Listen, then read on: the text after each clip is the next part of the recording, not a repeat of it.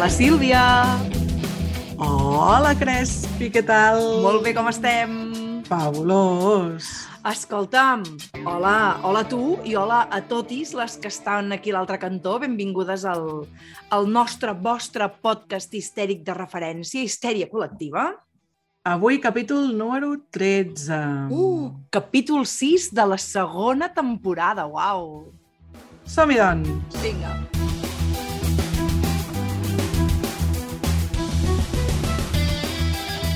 A veure, Sílvia, jo vull començar avui parlant d'alguna cosa que he vist a xarxes socials, a TikTok en concret.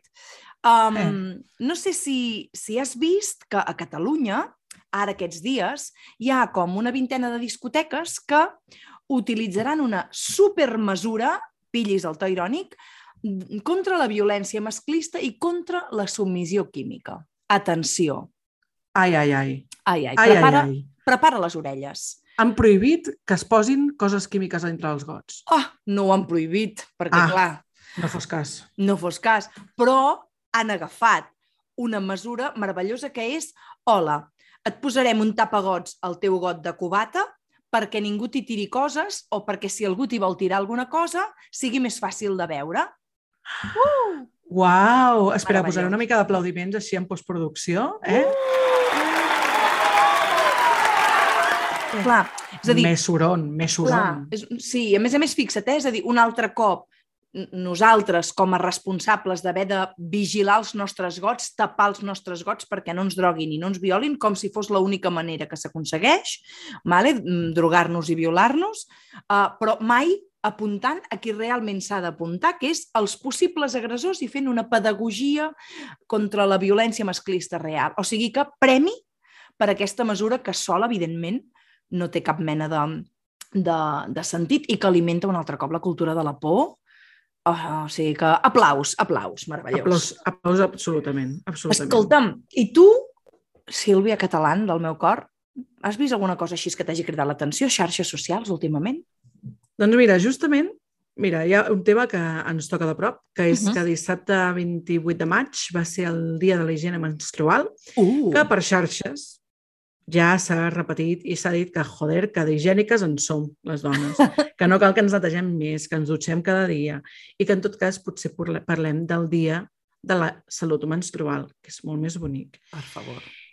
I res, a banda de que us recomano que us mireu publicacions, que, que sapigueu com cuidar-vos en cas que es, que es trobeu i que, i que uh, o que tingueu persones a prop que menstruïn. Aprofito també per comentar que hem de lluitar per erradicar la pobresa menstrual vale? i que tota persona que menstrua pugui accedir al que necessiti per sentir-se bé amb la seva menstruació.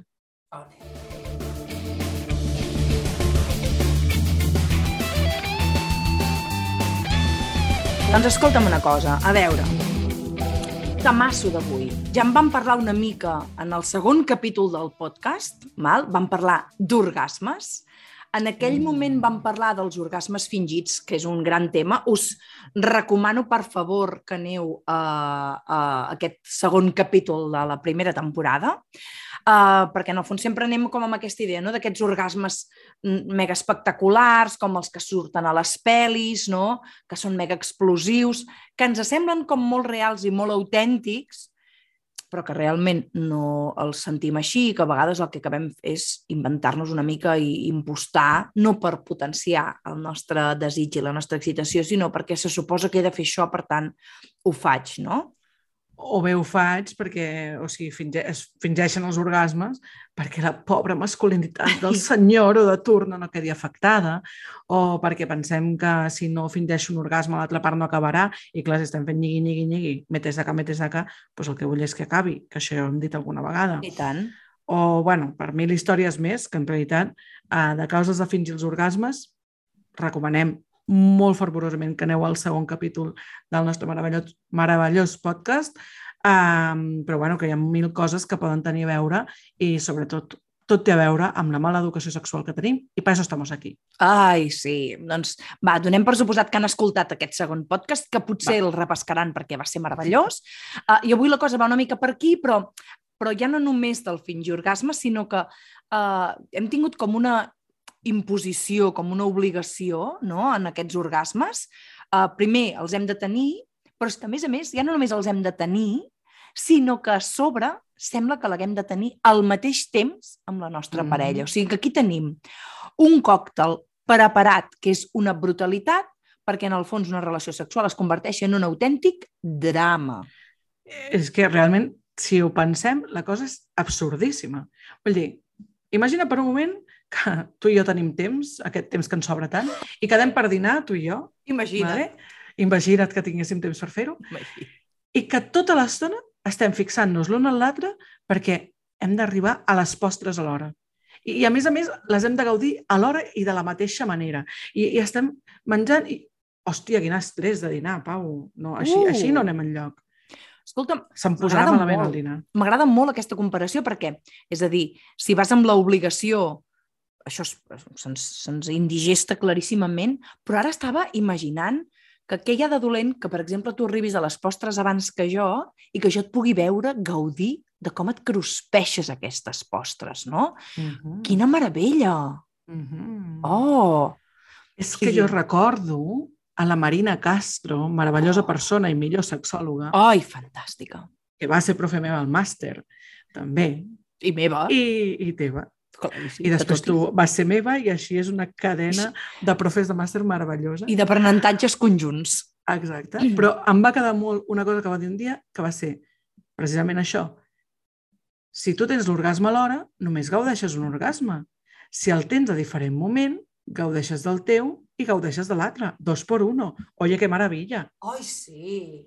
És Perquè jo no sé, jo no sé vosaltres, histèriques i histèrics que ens escolteu a les ondes, però a mi m'encanta veure la meva parella com orgasme. És que és superexcitant. És deliciós, això, eh? És meravellós. Mmm, com ens agrada. I m'agrada molt veure'm a mi orgasmar, també, eh? O sentir-me mm. a mi orgasmar, perquè jo a mi mateixa no em veig. Home, pots gravar en vídeo. Puc gravar-me, però... sí, puc gravar-me, però en aquell mateix moment mm, tampoc vull mirar-me en un mirall perquè és que em desconcentraria, saps? Mm. Però mm, que, que, bueno, que xulo, mira. que xulo. Però és això, no? Veure la parella com té un orgasme és augmentar aquell desig, aquella excitació, i si tu l'estàs tenint en aquell moment, doncs, home, l'estàs veient com de reull, però no estàs disfrutant perquè estàs amb lo teu. Clar, és que fixa't, eh? Uh, um, aquí hi han com diverses idees, uh, com perquè sempre prioritzem també l'orgasme, la imposició de l'orgasmes, però mhm. sobretot mm -hmm. quan l'home ejacula, que és com quan acaba, no? I, i és com qui marca el tempo, Mal? Per tant, adaptem-nos al tempo del penis, vale? i llavors o, o la dona ha d'acabar abans o al mateix temps, perquè sembla que després ja no pot passar això, perquè un home quan uh, orgasme sembla que queda destruït i que ja no pot fer res més i que, bueno, potser sí que hi ha un període refractari i que potser necessita descansar, però és que hi ha moltes maneres de que la parella, independentment del gènere que tingui, pugui orgasmar a posteriori, és a dir, que el, mm. el, el, el moment de les postres no hauria d'alterar el, el grau de satisfacció, i, però ens han venut com que aquest orgasme simultani és com el súmum, no? Uh, uh, uh, uh, que és quan la parella aconsegueix com més compenetració mm. i que és el, el que s'ha d'aconseguir. Però, però clar, és un... està molt bé si, si hi és, ei, benvingut sigui, no? Mm -hmm. Però que sigui una obligació i una imposició, això ens posa a sobre un pes que és molt gruixut. Clar, perquè això, o sigui, tot, tot el que siguin obligacions a dintre del sexe ens mata absolutament la sexualitat, ens mata el desig, ens mata la diversió, perquè jo vaig al sexe a passar-m'ho bé, oh, sí. no a fer un checklist de això ho he aconseguit, pum, i ara preliminars, aquesta paraula que ens agrada oh, tant, fets i ara mm, sexe oral mm, fet. fet. I ara mm, carícies a... Bueno, vamos a ver, no. Doncs hi haurà dies que a mi no de gust això o l'altre, hi haurà dies que arribi l'orgasme i hi haurà dies que no, i no passa res, perquè la gràcia és passar-m'ho bé i disfrutar i tocar-me i gaudir i llapar i xuclar i tot. Mare de Déu, jo a mi, jo ara crec que vull anar a menjar postres, Sílvia. Escolta, m'encanta aquesta... espera't que acabi el podcast. Vale, vale, m'espero que acabi el podcast. Però m'agrada aquesta idea també del gaudir, perquè sembla que hi hagi com la imposició de que hi ha d'haver un orgasme com a única font de plaer i a més a més al mateix temps, però és que es pot gaudir de l'orgasme, ai, de l'orgasme, no, del sexe, sense orgasme, no? I tant. Ah, Tu recordes alguna... No, no cal que ens ho expliquis, no ho explicarem, això ens ho guardem per nosaltres. Això un dia farem les confessiones de la Crespi la Catalán. Oh, Confessions Crespi Catalana, això pot ser molt power, eh? Però, però mira, ara posa't tu en situació i que s'hi posin totes les persones que ens escolten, no? De recordar aquella barra, aquelles vegades que van tenir relacions sexuals, que hi va haver un grau d'excitació brutal, les sensacions eren estupendes, tot era meravellós i fantàstic, i no hi va haver orgasme, però va ser espectacular. Jo amb això saps amb què connecto molt? Amb les primeres vegades. Oh. Saps quan tens 14, 15, 16 anys, és igual, l'edat que tinguis, i aquelles primeres vegades que t'emboliques amb una persona que t'agrada, que és tot super excitant i que t'hi apropes i que hi ha aquell desig tan contingut i tan intens, i et fas petons i és una passada perquè tot el teu cos és com que, buah, és brutal. I allà no hi ha orgasme. O sí, pot haver-ne, Pot però el més, però- el més probable és que no n'hi hagi, perquè en aquell moment tu no estàs pensant Clar. en què se t'exigeix un orgasme, en què hem d'arribar a això. O almenys la meva vivència va ser aquesta. Però és veritat, i tu i jo lo sabemos, Helena Crespi, Lo sabemos. que quan vaig a instituts, a fer ta tallers i de més, això canvia, això està canviant, per desgràcia. Ja hi ha moltes noies joves i molts nois joves que estan molt preocupats pel tema orgasme i perquè jo no arribo a l'orgasme amb 14, 15 anys, que és com, potser és que el teu cos primer ha de fer altres coses, Clar. ha de disfrutar-se, ha d'aprendre a excitar-se, ha de disfrutar d'això. I l'orgasme ja vindrà. I això passa amb 14, 15, 16 anys i passa amb 35, 36 i amb 54 i amb 83. És que abans d'arribar a l'orgasme, el cos ha de connectar amb el plaer Clar, i ha d'aprendre a viure en aquell plaer. clar. I un cop el tingui, l'orgasme és la conseqüència, Sí. Per això però també, no ha de ser l'objectiu. per això ara també m'has traslladat a que, evidentment, també durant l'adolescència, no, això es viu com de manera molt intensa perquè també les hormones estan com tot allà i el, i el cos està allà com fent xup-xup ja de per si, però això jo ho he vist i, i segurament molta gent no, ho ha pogut viure amb més de 20, més de 30, més de 40, més de 50, no? quan, per exemple, hi ha o un, una, un, una nova relació, no? o un retrobament inclús amb la parella, perquè amb la parella també es poden passar per èpoques de reenamorament on es pugui fer xup-xup. Jo d'això en dic fer xup-xup, Sílvia. M'encanta això de fer xup-xup. M'agrada, xup-xup. És meravellós. I amb els xup-xups, el xup-xup en si ja és fantàstic, però és que llavors, si hi ha orgasme, també és millor l'orgasme, no? Perquè has gaudit com de tot, no? I això és una Exacte. meravella, una meravella. Exacte, perquè és veritat que ara al fil del que dius, no? Um, jo sempre diferencio, en- o sigui, com dos tipus, hi ha moltíssims tipus d'orgasmes, de fet hi ha tipus d'orgasmes per tothom, Exacte. ningú sent l'orgasme igual. Però així com a classificació, jo dic que hi ha com l'orgasme físic i l'orgasme mental. L'orgasme físic és aquell que normalment busquem molt, sobretot amb la masturbació. Per exemple. Clar, vale, doncs vaig, jo ja sé com tocar-me, tal, i això ho fem tant persones amb penis com persones amb vulva. Sé que tocant tres tecles, pim, pim, pim, orgasme, meravella, ok. Però és un orgasme físic, és un orgasme molt de descàrrega física. En canvi, amb la parella, quan has fet tot aquest xup, xup, xup que tu dius, quan has anat cuinant a foc lent i has anat treballant tota aquesta excitació, aquest orgasme que arriba, evidentment, és físic, perquè hi ha un component físic, però és molt mental, és molt emocional, és molt de connexió amb aquella persona. I torno, o sigui, aquest orgasme pot ser un orgasme super explosiu i peliculero, en modo mm, gritos i mm, m'estiro els cabells, i també pot ser un orgasme molt calmat. I pot ser un orgasme que no ens sembli un orgasme.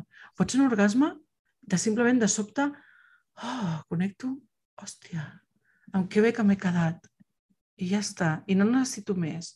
No? I em quedo com super a gust. I potser no tinc l'orgasme de la meva vida. I què? i què? Clar, clar, clar. Clar. Una vivència depèn Clar. de moltíssimes coses. És que aquí ho tenim, és a dir, en el fons, eh, l'orgasme és una combinació del que sent el cos i del que sent aquest cervell eròtic que ens agrada tant alimentar Mm -hmm. uh, i, i, i, i com estàs emocionalment i com connectes. I, I si també és diferent orgasmar si només has tocat genitals que si has fet com un buah, descobriment de tot el teu mapa corporal, no?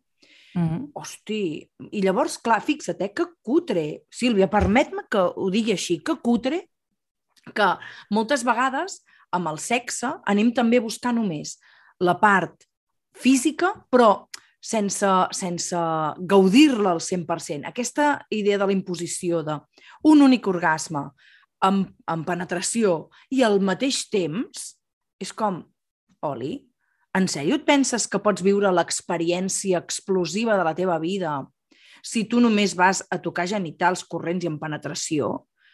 Ostres, no, si volem viure experiències explosives, que no estic parlant d'orgasmes explosius, hem d'aprofitar-nos molt més, que tenim molts més recursos i es pot anar a la penetració, es pot anar a d'altres tipus de jocs, el que sigui, però ficant-hi no només el cos, sinó mm. -hmm. també tot el nostre cap, no? O, sigui, o no només el genital, sinó ficar-hi tot el cos i el cap. No? O sigui que Exactament. aquí ho tenim. eh? I llavors, també és com, quina responsabilitat donar-ho tot a un únic orgasme mega potent. Quan potser hi ha persones que gaudeixen de la diversitat orgàsmica i poden tenir com varis orgasmes, no? Les persones multiorgàsmiques, per exemple, clar, no, no, no poden tenir tots els orgasmes així perquè potser moririen, no? Tu creus? Allò... Oh. Muerte por orgasmo, que Muerte mira, si he, de, orgasmo. si he de triar una manera de morir, des d'aquí sí. demano a qui hi hagi a dalt que manegui aquestes coses, que ni tan mal. Però, Però- jo sola. Però jo so, sola. jo és el que t'anava a dir, sola, Eh? perquè jo no li vull donar aquest susto a ningú. No, no, no de- creem mira, traumes. I murió de placer, vale, però sola, vale? perquè si no, quin susto l'altre. Eh, Però, o sigui, murió haciendo lo que más le gustaba. Masturbarse. M'encanta! Jo vull que posin això a la meva làpida. per, Murió haciendo lo que más le... Oh, seria meravellós. Per favor, persones que fabriqueu làpides, tingueu clar que aquí és el que volem que consti en les nostres, no? O sigui, I per les nostres famílies, des d'aquí, un petó a les nostres famílies i ja sabeu quins són els nostres últims desitjos. Queda aquí exacte. en mode, en mode testament. Hosti, que fort! Un testament orgàsmic, és una meravella, això. Meravella, Ens meravella, encanta, ens meravella. encanta. Sort que podem fer conya d'aquestes coses, eh? Però bueno, eh, que no seria una mala manera de fer-ho, eh? Ai, per, doncs, per tant, aquí, avui és un, un clam a la diversitat orgàsmica. Traiem-nos d'aquestes històries que ens han venut de que l'únic orgasme vàlid és un en penetració i al mateix temps. Aplaudim tots els orgasmes que puguin aparèixer, siguin forts, fluixos, quan et toquen l'orella, el cul, el que sigui, o quan Mhm. et toques.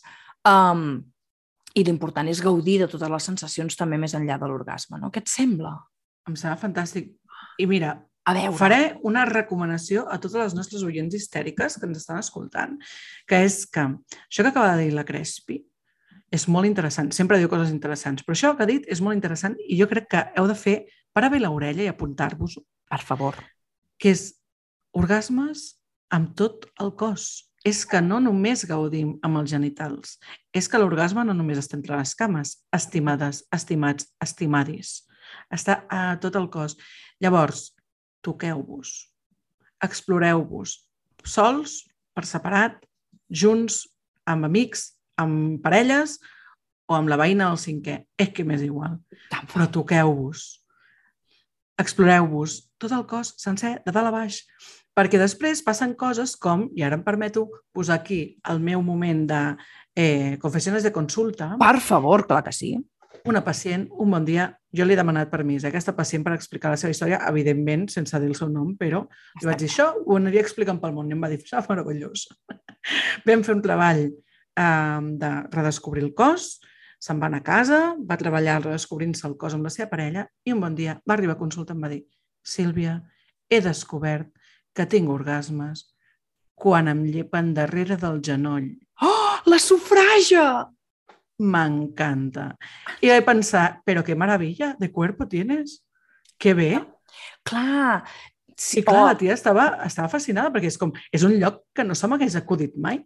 I Clar. jo, querida, es que hay muchas terminaciones nerviosas. clar. Però clar, és un lloc que si no t'hi entretens, si no fas xup-xup, no lo descobres. Oh. Per tant, estimades, descobriu-vos el cos. descobriu-vos el cos i descobriu-vos aqu aquesta zona que jo en deia, jo en deia la xella del genoll, però oficialment es diu la sufraja. M'encanta la, la, La xella xella del genoll, És meravellós. Sí, perquè fa com pessigolles, com a la xella, no? Una mica, no tant, però és una zona molt sensible i, i, i gràcies a, a la nostra estimada amigui Belolit, jo vaig descobrir que es deia sufraja.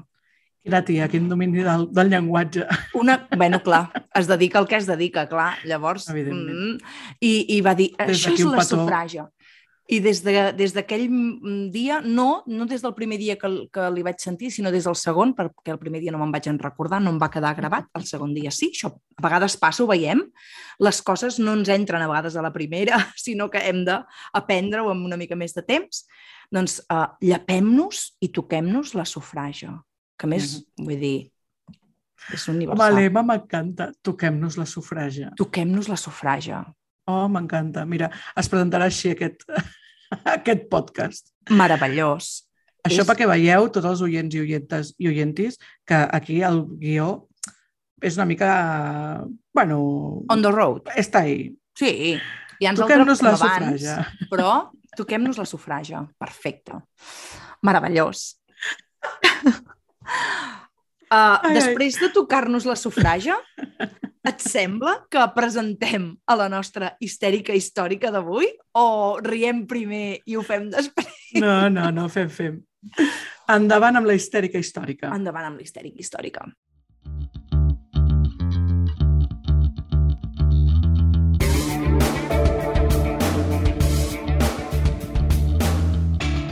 Avui tenim una histèrica històrica importantíssima, importantíssima. I que, que és viva, perquè és jove, és la Helen O'Connell. I és una australiana que va néixer un 3 d'abril de l'any 62 i que es dedica a l'urologia i, i a més a més, a part de que va ser la primera dona a Austràlia a dedicar-se a la urologia, perquè com que l'urologia és tot allò que té a veure amb el sistema urinari, doncs eh, hi ha molts homes, a part de que és una, és una especialitat mèdica on s'hi dediquen, no? On brillen més els homes i la urologia encara brillen més els homes, doncs ella va ser la primera a Austràlia um, a fer tot això, mal, a dedicar-s'hi, però és que eh, aquesta dona es va dedicar, no? era, el, era el, el cap del Departament de Recerca d'Anatomia Pèlvica Femenina, cosa molt important, vale? Uh, perquè ja, ja veureu, eh, perquè se'n va anar a fer de cap del Departament d'Anatomia Pèlvica Femenina, um, perquè ella va ser qui l'any 1998, Sílvia, és trist que hagi de ser el 1998, això, vale? va ser la que va descriure per primera ve- vegada l'anatomia completa de O amiguis el clítoris. Bueno, ja està bé, Crespi. Jo, que aquesta senyora no se li hagin fet 40 monuments Exacte. a, a 40 països i a 40 ciutats, em sembla fatalíssim. O sigui, em sembla fatalíssim que no coneguem el nom de la primera persona que es va preocupar de descriure una macroestructura com és el clítoris. Ai, és que m'enfada. Exacte. M'enfada, Crespi, m'enfada. Clar, clar. 1998. És que tu i jo hi érem grans, eh? Ui, jo ja era molt Aquí- adolescenta, eh? Aquí ja teníem la regla feia Uh. dies, eh, tu i jo. Jo feia anys que menstruava ja el 98. I Clar. potser ja ens havíem descobert el clítoris i la seva anatomia no la teníem clara. Feia anys que m'havia descobert el clítoris també, l'any 98. Eh? Clar. Però és que fixeu-vos, o sigui, és que és important. 1998, és que fa tres dies d'això. Mm. Això vol dir que fins al 1998, o sigui, imagineu-vos els segles d'història de la medicina que portem al darrere i fins al 1998 a ningú se li va acudir que allò potser hi havia alguna cosa al darrere, veient del botonet aquest que vèiem. Bueno, més o menys tenien així com una idea, bueno, sí, sembla que hi ha una estructura, bueno, bueno, bueno. però eh, com solo sirve para tener placer, pues Clar. està disponible. Clar, clar. De fet, ja hi havia algunes perricadones d'aquests que en alguna vegada, alguna vegada hem anomenat, que esparracant havien vist que allò, però quan van descobrir que no servia, no tenia utilitat reproductiva, van dir el clítoris és poc important, aparquémoslo, pum. No? O gràcies, Helen O'Connell, per tornar a posar el clítoris damunt de la taula Mhm. i, i, i descobrir això. De fet, va ser l'any 2010 uh, i és que jo me'n recordo de la primera vegada que vaig veure un clítoris uh, en una imatge 3D, no? Doncs va ser l'O'Connell també que l'any 2010 va construir aquesta imatge en 3D on es veia com es movia, no? el, el, el, el clítoris el podies girar i podies veure doncs, totes aquestes terminacions nervioses, els bulbs... Uh, ostres, és que és una meravella, això. És meravellós. És, és, és brutal. O sigui, és brutal que el 2010 mm, poguéssim veure-ho per primera vegada. Sí. Per, per tant, per tant, teníem en compte que fins a aquest moment, no? de fet, fins al, hem dit el 98 i després fins al 2010, tenim tot un seguit de metges, professionals de la salut, que no havien vist mai un clítoris, no havien vist mai no? eh, com es representava, no teníem molt clar com funcionava i, per tant, no teníem clar com treballar la sexualitat de les persones amb clítoris. Exacte, exacte. Per tant, Helen O'Connell, jo et faré un monument. Fem-li un monument. Sí. bueno, avui ja li hem fet com aquest petit homenatge i la Mhm. seguirem de prop perquè fa uns anys ja va qüestionar l'existència del punt G, val? i des de l'any 2020 que està fent un estudi sobre la- l'anatomia de l'uretra en relació amb la vagina. O sigui que aquí Uau! tindrem algo fresquet, vull dir que potser serà una histèrica històrica o apareixerà en alguna altra eh, histèria col·lectiva perquè fa Segur. feines molt potents la Helen O'Donnell. Segur. O'Connell. Doncs després d'aquesta histèrica històrica monumentalíssima Meravellosa. tothom ha de tenir al cap, la Helen O'Connell, et sembla, Crespi, si anem a les recomanacions histèriques d'avui? I tant.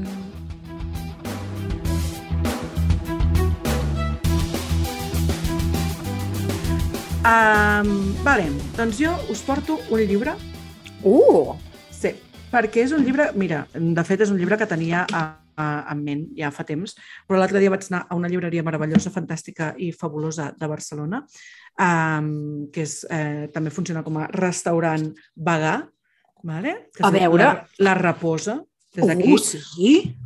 El patrocini gratis, que nadie nos ha pagat, però Ja ho igual. fem això sempre? Molt bé, Però molt igual. Jo vaig anar allà, vaig anar a fer una reunió amb les noies que ho porten, em va semblar un projecte xulíssim i és això, tu pots anar allà, menjar un bon àpat vegà, M'interessa molt. boníssim, ja sabeu que jo no sóc vegana, però això no vol dir que no pugui gaudir d'un bon àpat vegà de tant en tant. Jo sóc vegetariana, per tant, me n'hi aniré directe.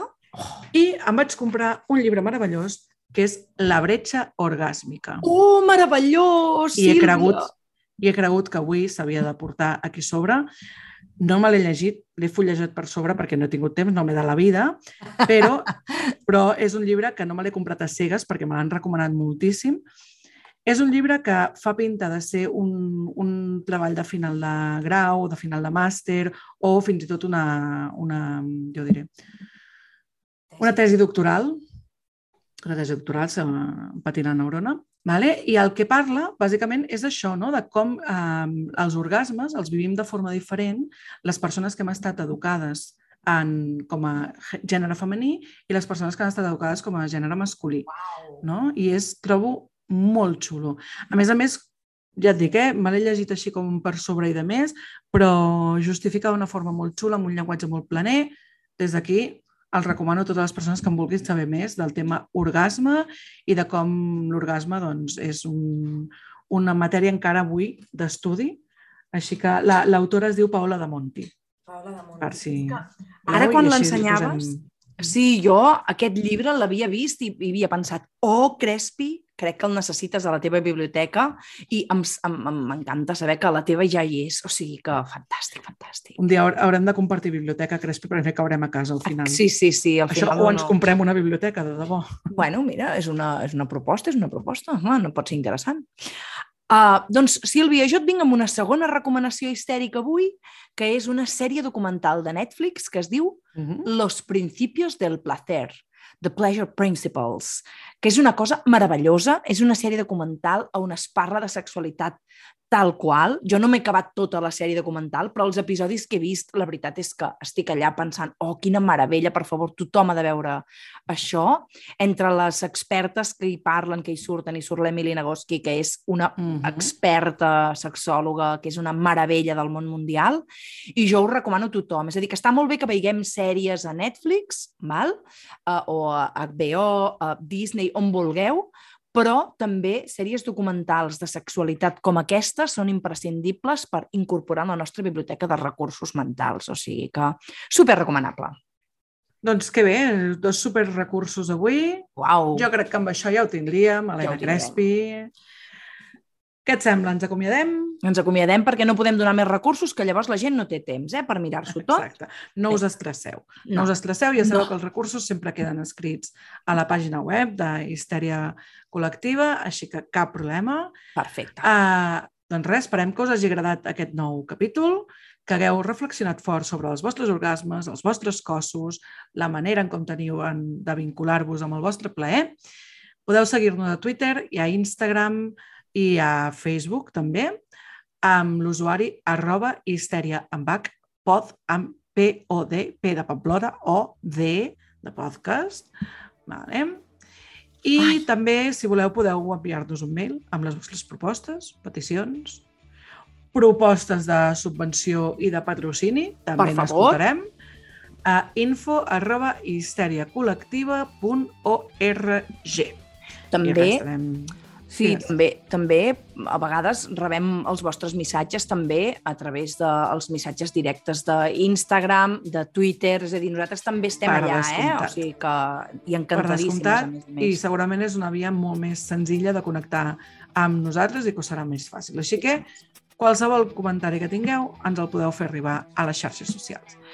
I Moltes res. gràcies. Doncs res, només dir que jo sóc l'Helena I jo sóc la Sílvia i, som unes... histèriques! Uh! Adéu, adéu! Adeu!